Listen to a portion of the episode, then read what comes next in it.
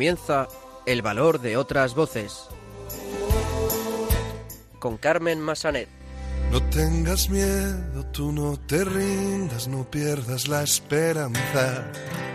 No tengas miedo, yo estoy contigo en lo que venga y nada puede ni podrá el desconsuelo, retando a la esperanza, anda, levántate y anda.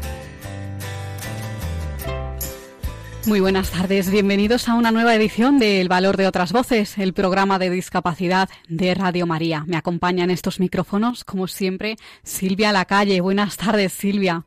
Hola, buenas tardes, Carmen, y buenas tardes a todos nuestros oyentes. Comenzaremos el programa de hoy con los locutores de Radio Roncali, emisora de la Fundación Juan 23 Roncali, que nos traerán las últimas noticias sobre discapacidad. Volveremos a saludar a Alberto Gil, colaborador habitual de este programa, que nos traerá otra de sus fantásticas recomendaciones dentro de su sección Valores de Cine. Después recordaremos la figura del beato Manuel Lozano Garrido, más conocido como Lolo, ya que el pasado domingo la Iglesia celebraba su Dies Natalie. Y por este motivo entrevistaremos al padre Rafael Higueras, postulador de la causa de canonización de Lolo, que nos contará su experiencia personal durante los años que lo conoció. Comenzamos. Levántate y anda. No tengas miedo, no desesperes, no pierdas la confianza. No tengas miedo, yo voy contigo siempre y a donde vayas. No dejes que envejezca un solo sueño, cosido alguna almohada, anda, levántate y anda.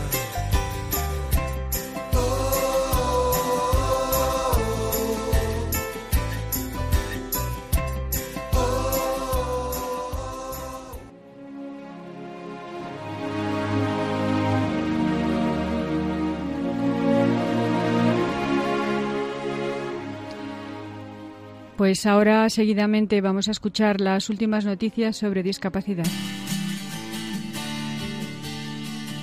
Buenas tardes, queridos oyentes del Valor de otras voces. Estamos aquí un domingo más para contaros las noticias más destacadas del mundo de la discapacidad. Hoy me acompañan dos, dos compañeros muy especiales, nuestro embajador Roberto Chinchilla y Raquel. Buenas tardes. Buenas tardes, chicos. Buenas tardes, compañeros y radiantes. Va- vamos a comenzar con las noticias de esta última quincena. Hoy, 10 de noviembre, se están celebrando las elecciones, las cuales se han reclamado que sean accesibles. Así es, Raquel. Desde la Organización de Plena Inclusión han destacado que la accesibilidad cogni- cognitiva es un requisito imprescindible a la hora de garantizar el derecho al voto de las personas con discapacidad intelectual. Por ello han reclamado, entre otras cosas, que se instalen señales éticas en los colegios electorales y se adapten los programas de los partidos al sistema de lectura fácil. Ahora vamos hasta La Rioja. Un total de 15 jóvenes con discapacidad intelectual se han formado en la Universidad de La Rioja en este curso académico. También van a adquirir competencias en habilidades comunicativas, orales y escritas, matemáticas para la vida diaria y actividades físicas, salud y calidad de vida. aprenderán a usar las redes sociales en la búsqueda de empleo, elaborar un currículum y afrontar una entrevista de trabajo. Por último, podrán acceder a prácticas. Nos vamos a Ciudad Real, ahora para hablar de Tullidus. El, jue- el, pasado jue- jueves 7 de noviembre llegó al Teatro de la Sensación de Ciudad Real, Tullidos, un cuento desgarrador sobre la discapacidad que representa dentro de la decimosexta muestra internacional de danza, teatro y circo contemporáneo latinoamericano. La obra está dirigida por Manu Medina, académico de las artes escénicas y, pro- y profesor, autor y director teatral. Este ha creado su propia me- metodología de enseñanza sobre teatro inclusivo y teatro Brook es el acto de acompañar el acto en busca de expresión artística, dándole plena libertad y ofreciéndole medios pedagógicos para reconocer y ampliar sus capacidades. En esta obra juega con, con personajes de clásico desde las capacidades de cada uno de los actores para dotar de verdad sus interpretaciones. Tullidos es una obra que apuesta por la plena por plena inclusión artística, un compromiso social.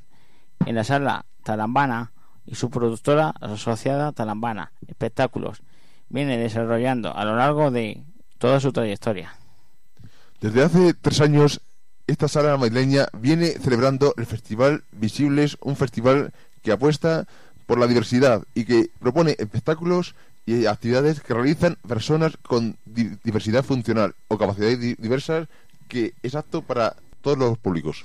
Y en Sevilla, que Radiantes, Fundación SAMU y el Club Rugby San Jerónimo, San Jerónimo firman un convenio de colaboración para fomentar el deporte entre los usuarios de la residencia San Sebastián, especializada en atención de personas con discapacidad intelectual o trastorno de conducta.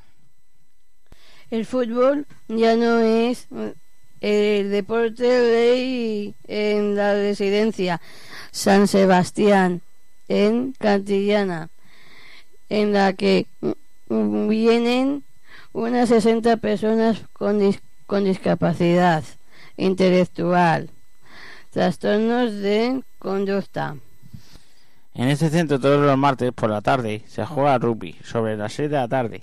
Se abre la puerta de la residencia a unos 15 chicos, salen al jardín todos ellos con ropa deportiva. Ahora queremos contaros una, una iniciativa muy bonita. Así es, Víctor. Y, y es que universitarios de Granada y mayores con discapacidad podrán convivir juntos. La Universidad de Granada y la Junta de Andalucía han, han renovado el convenio de colaboración que permite que, los estudiantes puedan alojarse con personas mayores que viven solas o personas o con personas con discapacidad. Este convenio renueva el programa de alojamiento de mayores y jóvenes que se inició en 1993 eh, para, eh, para renovar la ayuda mutua y la solidaridad intergeneracional y para eh, fomentar el intercambio de conocimientos y experiencias entre generaciones. Según, según han informado la Universidad de Granada, el, el programa contribuye a que los mayores mitiguen el aislamiento y la, y la y la soledad, tengan nuevas alicientes se sienten útiles y mejoren su bienestar y su y calidad de vida. Los estudiantes, además de alojamiento, desarrollan la sociedad y tienen un ambiente propicio para estudiar. Más noticias, compañeros. Os hablamos de Soy Capaz, una app que que da un paso más hacia la inclusión de personas con discapacidad intelectual. Cuando se habla de los, térmicos, de los términos inclusión e integración de las personas con discapacidad intelectual, muchas veces pensamos que, que son sinónimos, pero existen diferencias muy significativas entre ambos conceptos. Cuando hablamos de integración con, nos referimos al al proceso por el cual las personas con discapacidad se adaptan al resto de la comunidad intentando asimilar la diferencia. La inclusión va un paso más allá. Se basa en entender, potenciar y trabajar la diferencia como un valor que enriquece nuestras sociedades. La tecnología es clave para avanzar hacia sociedades más inclusivas. El desarrollo de aplicaciones que buscan comprender las, diferencias y adaptarse a las distintas necesidades para mejorar la vida de personas con discapacidad intelectual sigue creciendo. Esto es lo que busca Soy Capaz, una aplicación pensada para facilitar la incorporación de personas con capacidad diferente al mundo laboral y para el desarrollo de una vida más independiente, mejorando eh, su autonomía y su desarrollo profesional. Soy capaz cuenta con distintas funcionalidades que permiten a los propios usuarios configurar y planificar sus rutinas, así como también incorporar el, el contacto directo con las personas de apoyo, familiares, tutores, mediadores, etcétera. Parte esencial del proceso de, inclusión. Pues hasta aquí las noticias de actualidad de hoy sobre la discapacidad. Radio Roncalles esperamos dentro de 15 días aquí en el Valor de otras voces. Gracias por escucharnos.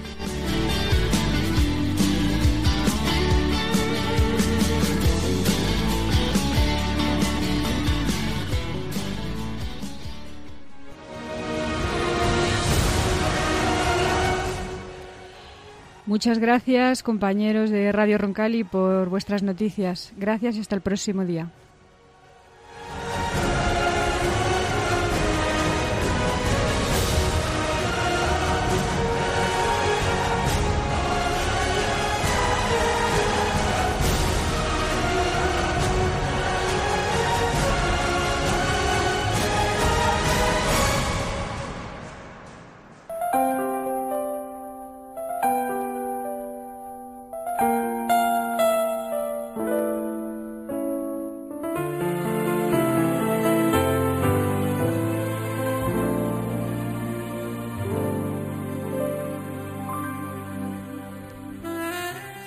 Continuamos en el valor de otras voces y el pasado 3 de noviembre la Iglesia celebraba el Dies Natalis del Beato Manuel Lozano Garrido, más conocido como Lolo, una persona que fue modelo sobre cómo vivir la discapacidad desde su dolor.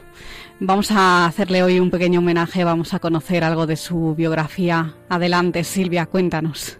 Lolo nació en Linares, Jaén, en 1920. A los 22 años, una parálisis progresiva le sentó en un sillón de ruedas. Su inmovilidad fue total y también fue ciego durante los últimos nueve años de su vida. Pero Lolo fue un joven seglar, un cristiano que se tomó en serio el Evangelio, o como decía de él el padre Martín Descalzo, se dedicaba a ser cristiano, se dedicaba a creer. Tan en serio se tomaba el Evangelio que un día el hermano Robert, de la comunidad de Tessé, se acercó a su casa. Le vio, le oyó hablar, miró aquel cuerpecillo agarrotado, tomó la pluma y escribió en la pantalla de la lámpara que alumbraba desde el rincón la mesa donde Lolo trabajaba. Lolo, sacramento del dolor. A pesar de su dolor, Lolo siempre mantuvo una permanente sonrisa era sembrador de alegría en los cientos de jóvenes y adultos que se acercaban a él en busca de consejo.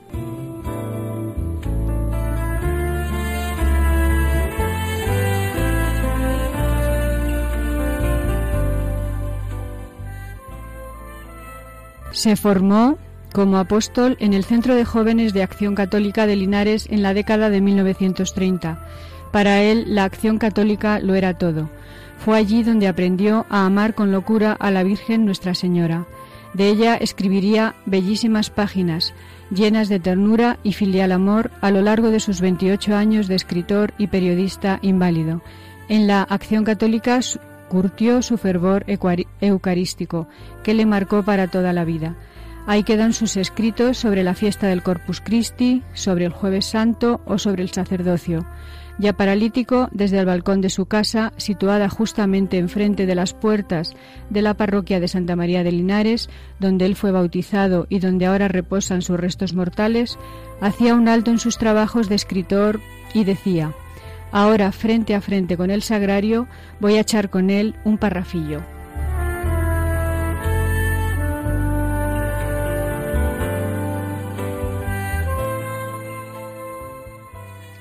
La experiencia eucarística de Lolo, que en su adolescencia le convirtió en otro Tarsicio, llevando clandestinamente la Eucaristía durante la guerra, se hace en él más profunda cuando pasa la noche entera del jueves santo en prisión, adorando al Señor sacramentado que le habían pasado oculto en un ramo de flores.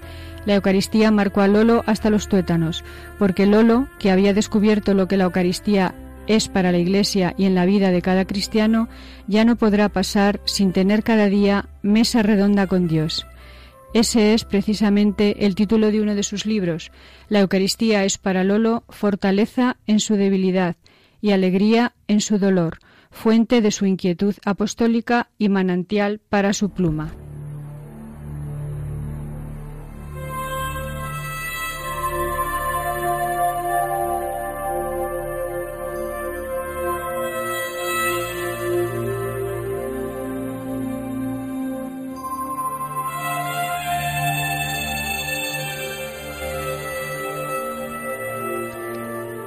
Apostólicamente comprometido en época de hostilidad e incluso persecución religiosa, recorre pueblos como propagandista de la acción católica. No duda en lanzarse a evangelizar desde la radio.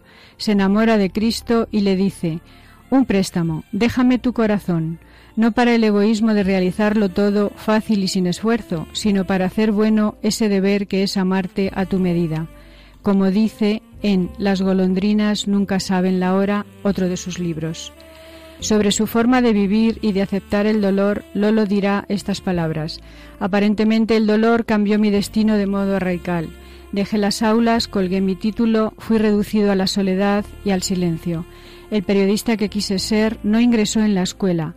El pequeño apóstol que soñaba llegar a ser dejó de ir a los barrios, pero mi ideal y mi vocación los tengo ahora delante, con una plenitud que nunca pudiera soñar.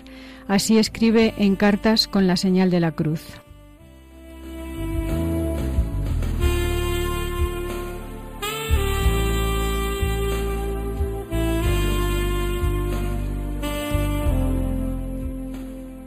Y es tal su invalidez que día a día va perdiendo todos sus movimientos. Su cuerpo se convierte en un amasijo retorcido de huesos doloridos, pero nunca se queja ni habla de sí mismo. Cuando pierde el movimiento de la mano derecha, aprende a escribir con la izquierda. Cuando también la izquierda se paraliza, dicta un magnetófono y así se convierte en escritor y periodista incansable desde su silla de ruedas.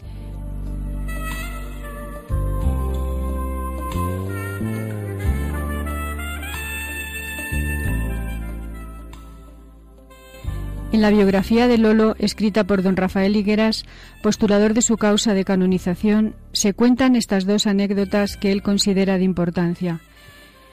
Cuando aún podía mover algo los dedos, le regalaron una máquina de escribir. Lo primero que escribió en ella fue Señor, gracias. La primera palabra tu nombre, que sea siempre la fuerza y el alma de esta máquina, que tu luz y tu transparencia estén siempre en la mente y en el corazón de todos los que trabajen en ella, para que lo que se haga sea noble, limpio y esperanzador.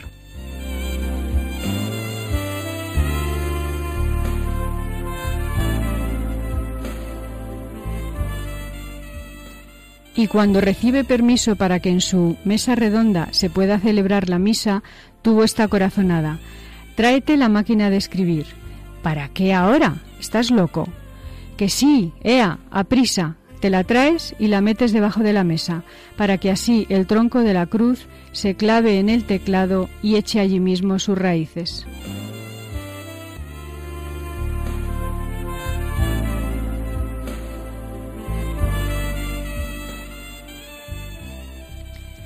Lolo fundará una obra pía, Sinaí, grupos de oración por la prensa, cada doce enfermos, junto con un monasterio de clausura, toman sobre sí el cuidado espiritual de un concreto medio de comunicación social, y así hasta 300 enfermos incurables a los que Lolo une y alienta a través de la revista mensual que para ellos escribe.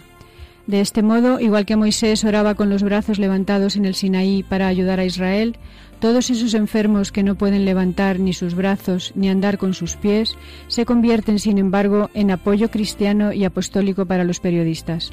Escribió el Decálogo del periodista y la oración por los periodistas, porque Lolo fue un periodista cristiano desde una doble vertiente, porque habló de temas religiosos, pero también porque supo hablar de todo y de cualquier cosa desde la doctrina de la Iglesia, desde el enfoque de la fe.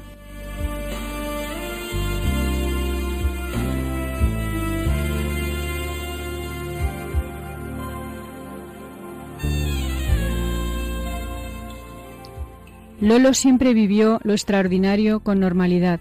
Hacía que aquello extraordinario pareciera ordinario, por la normalidad rutinaria con que vivía sus circunstancias terribles.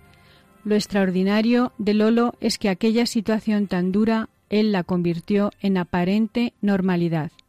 Su vida se apagó el día 3 de noviembre de 1971. Era el día de San Martín de Porres, Fray Escoba, el santo que había crecido en la santidad en un rinconcito del convento, como Lolo, que había vivido toda su vida en el metro cuadrado que ocupaba su sillón de inválido mientras a su lado don Rafael Higueras, sacerdote y conciliario de la Asociación de Amigos de Lolo, rezaba con él el Padre Nuestro y decía con él a María Santísima ruega por nosotros pecadores, ahora y en la hora de nuestra muerte. Y en esos momentos separó su corazón, que no le cabía en el pecho, como le decía el médico siempre que lo auscultaba.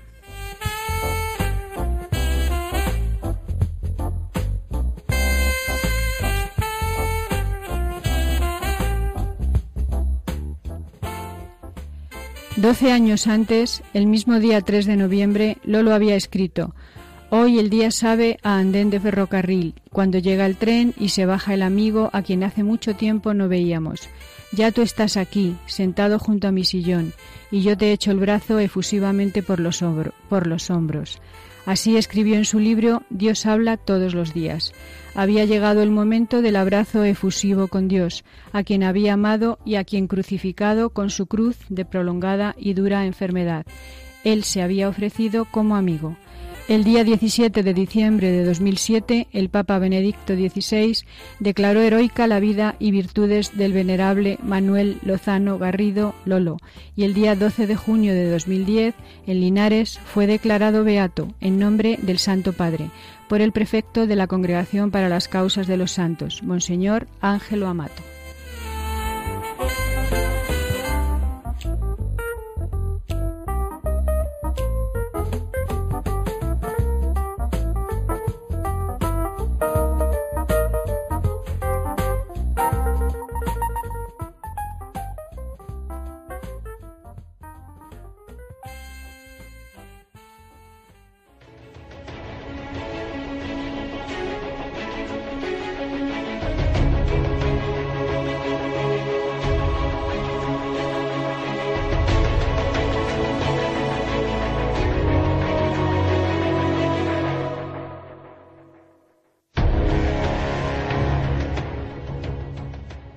Continuamos en el valor de otras voces y ahora vamos a saludar de nuevo a Alberto Gil, escritor, colaborador habitual de este programa que nos va a traer una de sus fantásticas recomendaciones dentro de su sección Valores de Cine. Muy buenas tardes, Alberto.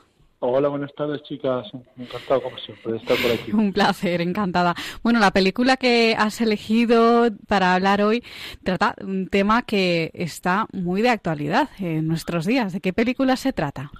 Claro que sí. Bueno, pues eh, se titula Abuelos y, bueno, pues eh, dirigida por Santiago Requejo, eh, recientemente estrenada y efectivamente habla de de esas personas mayores, pero que no están todavía en edad de jubilación, que por razón de la crisis o de cuestiones empresariales, pues se ven abocadas al paro y como pues personas que que aún no pudiéndose jubilar, pues lo tienen muy difícil para encontrar trabajo y bueno, pues recurren al ingenio y, bueno, a esto que también está tan de moda, que es el emprendimiento. De hecho, se llama la película Abuelos, nunca es tarde para emprender. Vamos a escuchar el tráiler de esta película y después hablamos de los valores que podemos encontrar aquí. Bien, está bien, así que no tenéis plan de negocios, ni experiencia, ni local. No, bien, bien, está bien, está bien. Tenéis ganas e ilusión y eso es fundamental para comenzar una startup. ¿Qué es una startup? He traído mi currículum. No se preocupe. Muy bien. El tema está en que todas las empresas buscan gente más joven. Nos gustaría ver esas habilidades en vivo y en directo. Me toca a mí. Pero es que se me viene la casa encima. No tienes nada que hacer, ¿verdad? Que llevo dos años así. ¿Y por qué no sigues buscando trabajo? Porque no me lo dan. La cuestión es qué puede hacer un hombre de 60 años. No le dejes el móvil todo el día. Confía un poco en tu padre. ¿Quieres mi móvil? Sí. Además de cuidar a los críos, dices. Ya está. Aquí está nuestro negocio. ¿De verdad ¿Quieres montar? Una guardería, sí. Desi sería mi socio. Ahora soy emprendedor. Y Arturo, pues nos echará un cable. Si queréis tener éxito en esto, tenéis que conocer hasta el más mínimo detalle acerca del servicio que vais a ofrecer. Los juguetes que más les gustan, las camas donde mejor se duerme, nadie, absolutamente nadie en este país puede saber más de guarderías que vosotros. Somos abuelos. Buenos días a todos. Venimos a trabajar. Arturo, Sí, ¿quieres conocer a tu nieta?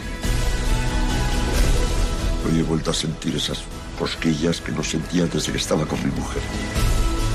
¿Es que no le gusta la idea? No es eso. Necesitamos ver un business plan. Para vosotros no existen las derrotas. Que se calla, niña, por favor. Existen las nuevas oportunidades. Eras una vez. Patata, patata. Patata. Mira qué guapo es. ¡Es nuestro! Eres el mejor abuelo del mundo. Necesito trabajar y puedo trabajar. La única forma de conseguirlo es creando mi propio negocio.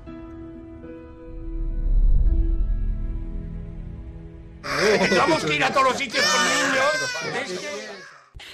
Pues ahí hemos escuchado este tráiler de la película Abuelos, nunca es tarde para emprender.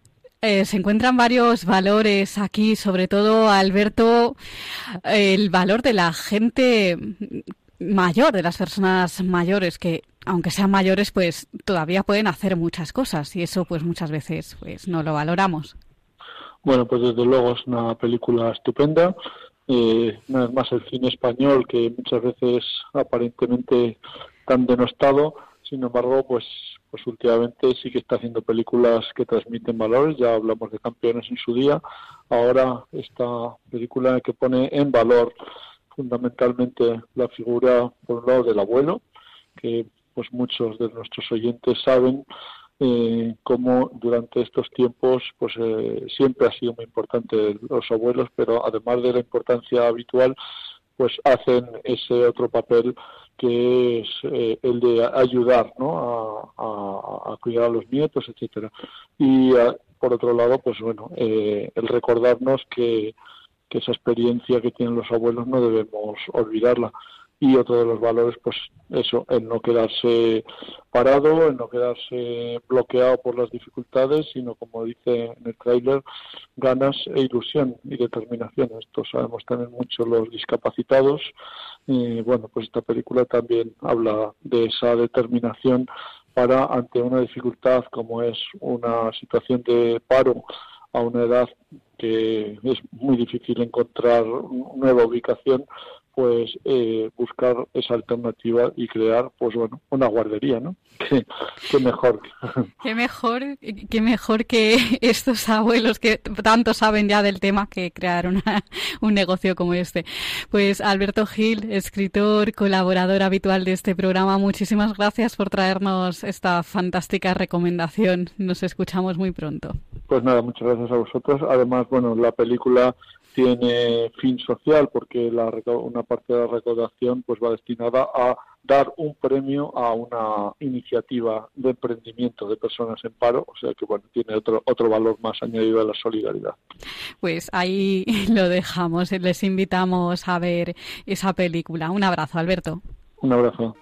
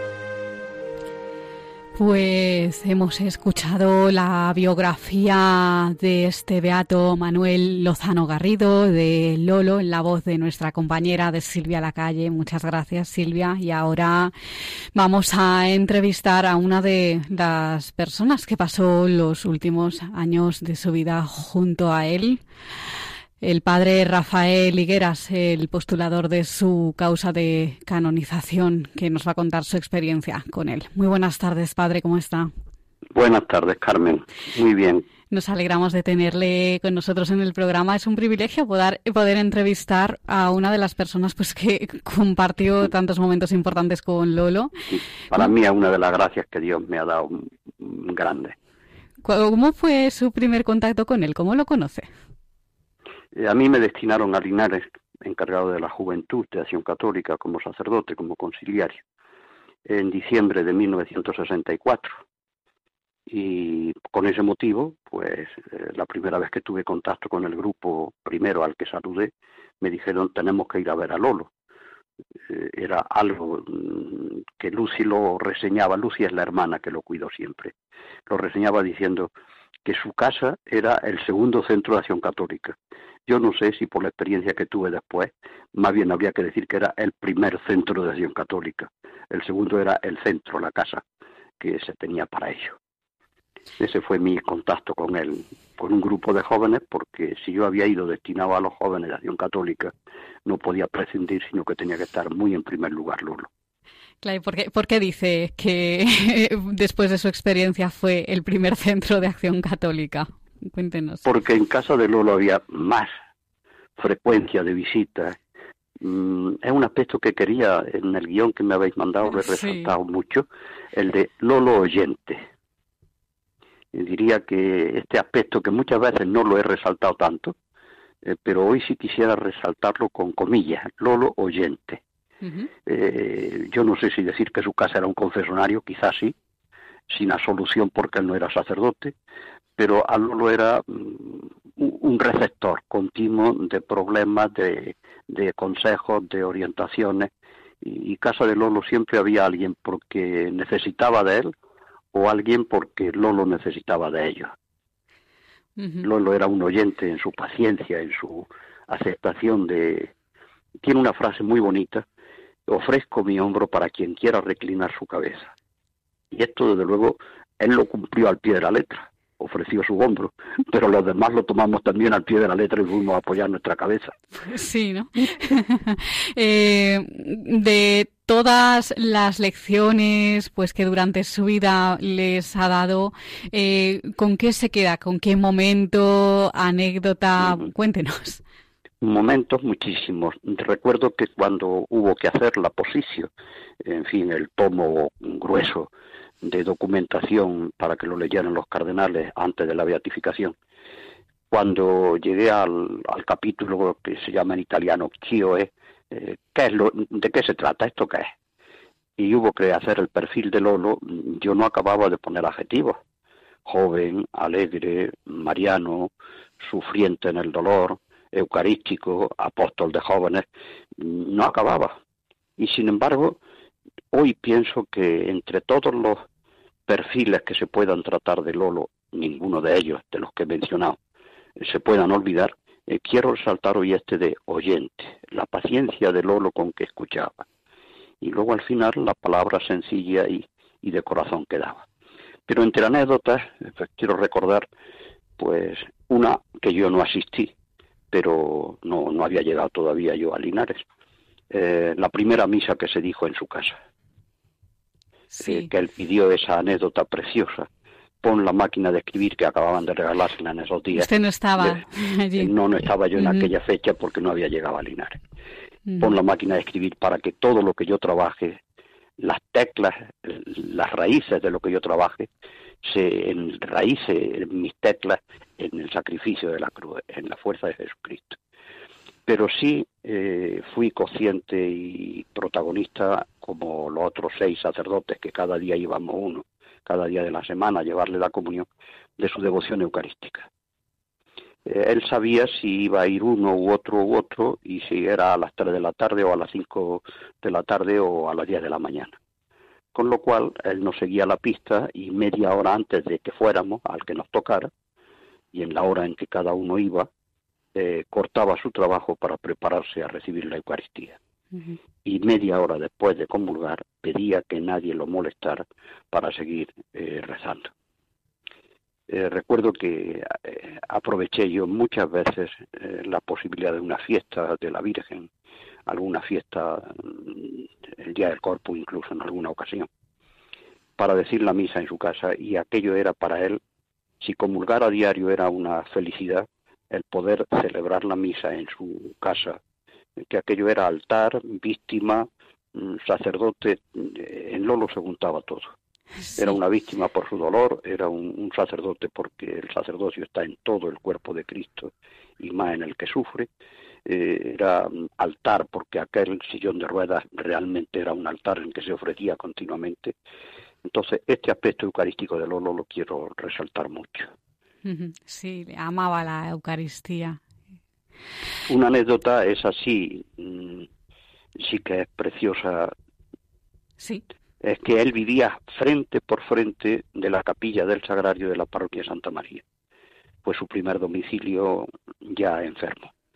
Y al abrir, sobre todo en verano, el balcón de su casa y la puerta de la capilla donde se celebraba eh, la misa cada día, él, desde su sillón de ruedas en el balcón, iba siguiendo hasta por el toque de la campanilla la celebración de la Eucaristía enfrente. Sí y hace alusión en muchas ocasiones en su escrito, dice, ahora mm, voy a cerrar mi trabajo y voy a echar contigo un parrafillo. sí, lo comentábamos. Que lo, tiene, enfrente. Lo comentábamos antes en la biografía que hemos eh, leído aquí en la radio. Eh, usted vivió de primera mano los últimos momentos de, de Lolo. Eh, ¿Cómo fue aquel día? que estaba usted haciendo? Mm, ¿Cómo? Cuéntenos. Pues estaba en la puerta del hospital de los Marqueses, en Linares. Eh, estaba intentando comprar mi primer coche de segunda mano. Y conmigo había un sacerdote que entendía mucho de motores y mecánica. Y me lo llevé sencillamente para que fuera mi asesor y dijera, pues el coche vale tanto, o está peor, o está mejor. Y en ese momento salió el médico que tanto quería a Lolo y que fue sus pies y sus manos. Don Juan Pérez ya murió. Y me dice, conduciendo al coche, Lolo se muere. Y yo le había llevado la comunión el día de antes y le dije al sacerdote que estaba conmigo, arréglate tú con el coche, lo que tú hagas bien hecho está. Y yo me fui a estar con, con Lolo justo aquellos minutos últimos de su vida. Le recé el Padre Nuestro y la salve. Mm, Lucy le decía, ha llegado Rafael. Yo le decía, arrepiéntete de tus pecados. Noté que en él había en ese momento ya de agonía algún movimiento que, como de tomar conciencia de lo que estaba pasando. Le recé el Padre Nuestro y la salve y así murió. Con esa paz y serenidad que luego reflejaba en la mano eh, cerrada con el Cristo agarrado. Eh, una fotografía mm, de mano de San Francisco. Ese Cristo que por deferencia de su hermana me lo regaló a mí y que fue el Cristo del milagro que sirvió para la beatificación. Eh, fue la muerte de un santo, la muerte de una paz, una serenidad. Diría que falleció en paz entonces. Eh, Lolo tenía paz siempre. En los momentos que tenía más dolor, mm, escribía incluso la, el último libro que apareció cuando murió su hermana, que estaba inédito y que lo hemos publicado, el último, último que hemos publicado. Siete vidas del hombre de la calle. Son los siete sacramentos. Y entonces él describe su propia eh, unción de enfermos en un momento anterior que había estado enfermo y que recoge estos siete sacramentos con una literatura preciosa y unas metáforas eh, equilibradísimas y, habla él de su propia unción, cómo la fue viviendo y con plena conciencia. Eh, imagino que en aquel momento, que no le pudimos dar la unción porque fue rapidísima la agonía, eh, pues él viviría esa misma paz y esa oración. Lo que sí recuerdo es que inmediatamente al morir, y yo tenía las llaves del instituto de enseñanza media que estaba enfrente, donde yo era profesor, y de donde tomaba a tantos muchachos para que se vinieran las horas libres a estar con él, a ayudarle y sobre todo a aprender la lección de su vida. Me fui al instituto, me traje de la capilla del instituto las ropas y cálices y vasos sagrados, inmediatamente, todavía caliente, sin, sin amortajar, le celebré la primera misa allí a sus pies. Allí. Lo tenía encargado él, se lo dijo a Lucy. Quiero que cuando me muera lo primero que se haga sea una misa. Y ese deseo fue eficaz, eh, no porque yo la dijera, sino porque Dios hace que las cosas coincidan y se pueda hacer. Ajá. Eh, padre, el año que viene, en 2020, se cumple el centenario de su nacimiento. Eh, ¿Nos puede adelantar? Eh, ¿Tienen algunos actos previstos para celebrarlo? Sí, no puedo adelantar nada en el sentido de que solo tenemos una primera reunión que tuvimos con el señor obispo en que ya se lanzó esta idea y entonces hizo a poner en marcha.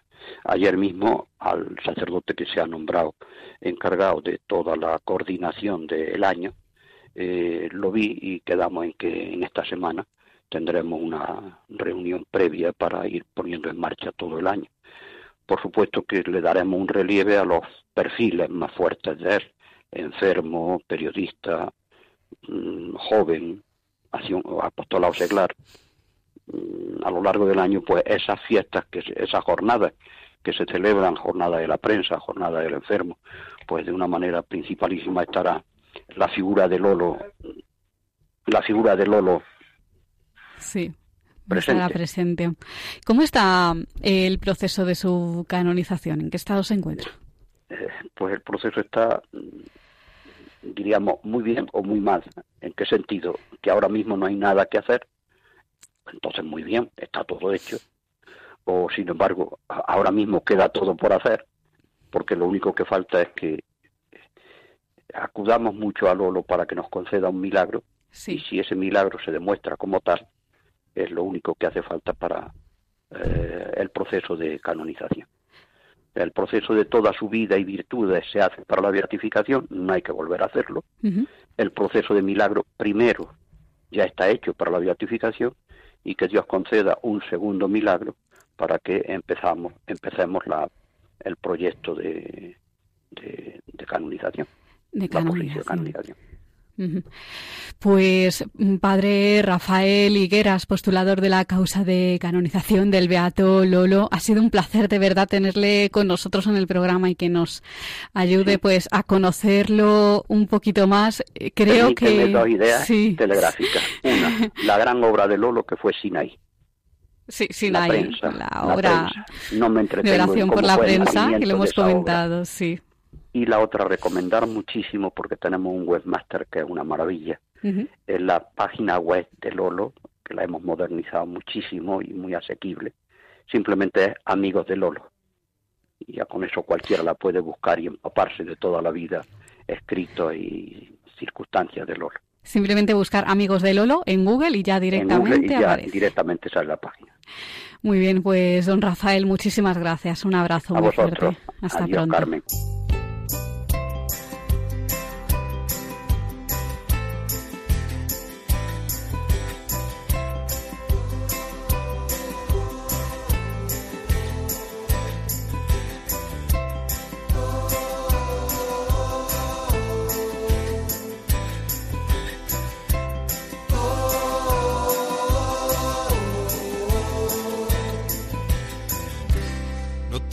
Miedo, tú no te rindas, no pierdas la esperanza.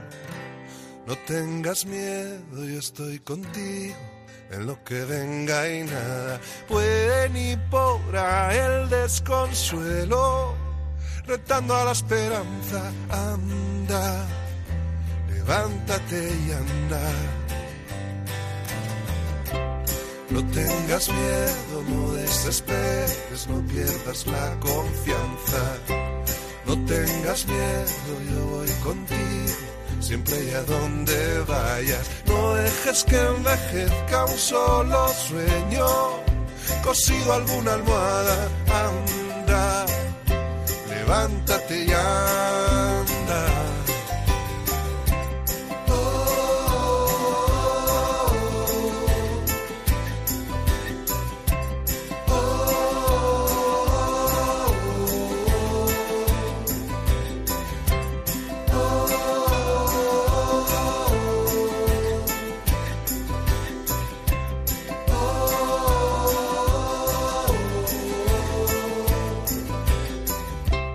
Pues hasta aquí la edición de hoy del Valor de otras Voces. Hemos iniciado el programa de hoy conociendo las últimas noticias sobre discapacidad con los locutores de Radio Roncali, emisora precisamente de la Fundación Juan 23 Roncali. Alberto Gil, escritor y colaborador de este programa, colaborador habitual, nos ha traído otra de sus fantásticas recomendaciones dentro de nuestra sección Valores de Cine. La película elegida para comentar hoy ha sido la titulada Abuelos, nunca es tarde para emprender. Después hemos hecho un pequeño homenaje al Beato Manuel Lozano Garrido, al Beato, Beato Lolo que ha sido modelo para muchos de nosotros mm, sobre cómo vivir la discapacidad desde el dolor. Hemos leído su biografía y también hemos entrevistado al padre Rafael Higueras, que es el postulador de la causa de canonización de Lolo. Les recordamos nuestras vías de contacto. Por un lado tenemos nuestro correo electrónico y la dirección es la siguiente el valor de otras voces arroba radiomaria.es. Repito, el valor de otras voces arroba radiomaria.es. Y el teléfono de nuestro contestador. El número es 91 153 8570. 91 153 8570. Y también, si quieren saber más sobre el Beato Lolo, su vida y sus escritos, pueden hacerlo a través de la página web www.amigosdelolo.com www.amigosdelolo.com Pues muchas gracias Silvia por estar con nosotros un programa más. Gracias Carmen a ti, a todos. Hasta el próximo día. Y a ustedes, queridos oyentes, un abrazo muy fuerte y nos escuchamos en 15 días. Un abrazo y muchas gracias por estar ahí.